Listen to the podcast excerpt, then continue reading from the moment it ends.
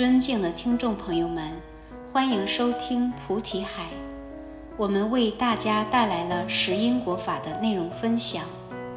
根据章句记载，行者当知，一切物象即至镜像，皆于因果中集而合之。是故能令空相有体貌故。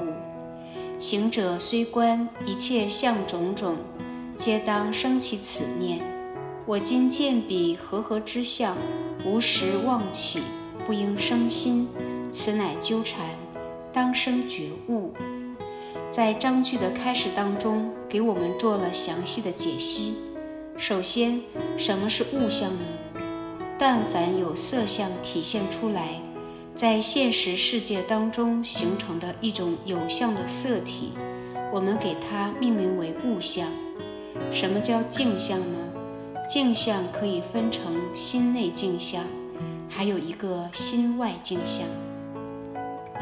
心内的镜像是由我们的妄想分别，也就是我们讲的无始习染幻浮，依据这个而生起来的。心外镜像是仗着六尘境，心内镜像是由实心所显现出来。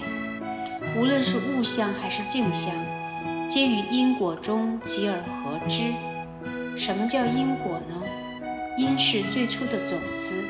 我们将这个因又称之为业种，业有善有恶，因也有善有恶，所以因是最初的种子，种子就是业种，果是什么？果是成熟后的样子，所以说我们称它为业果。那当我们要去了解因果的时候，在初浅当中，当你有因的时候。如果不加上一个缘，是不会出现果。比如，我要在黑板上写字，当我升起这个念头的时候，这叫种子。因是最初的种子，也称之为业种。所以我心里面生了这个念头，这个念头就叫种子。这个种子我们称它为因。但有了这个种子，有了这个因。就会有果吗？我动了这个念头，我想要写字，在黑板上写字。那我动了这个念头，但是没有字的出现，没有字写在上面。为什么？因为缺少一个助缘。助缘是什么？粉笔是其中一个助缘，我的手是其中的一个助缘。结合这个缘之后。因和缘结合在一起，才会出现这个相应的果。如果只有因没有缘，是不会有果的。这叫因果。所以这个果是成熟的样子，也叫业果。我这个念头成熟了，我想要写字，结合这个笔，还有这个手作为助缘，我把这个字写出来了。这个种子是不是就成熟了？我想写字这个事情已经做到了，所以种子成熟了。所以，当你有因，必然有一个缘成为一种助缘，然后才会有这个果的体现。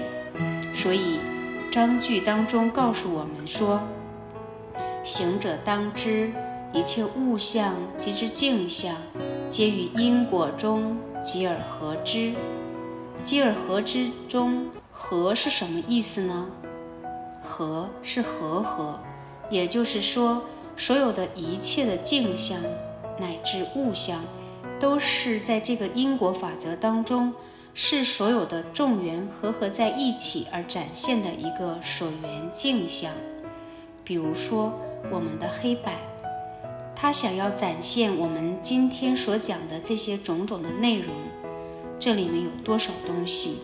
你想要显现这样一个镜像物象，在因果法则当中，它都是和合相，因为众缘和合，称之为集，所以说皆于因果中集而合之。怎么讲呢？我们以教室里的黑板为例。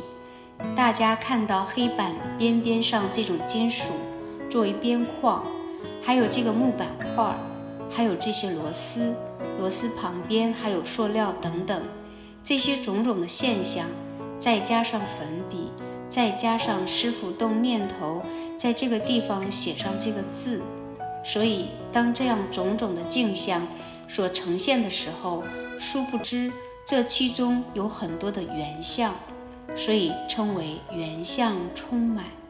是故能令空相有体貌故，就是说，作为种种缘的汇集，它可以在本来是没有东西的上面，会展现出一样东西；本来是无声当中，会升起一种生灭相。例如，当初我们这个黑板上是很干净的，是没有任何文字的。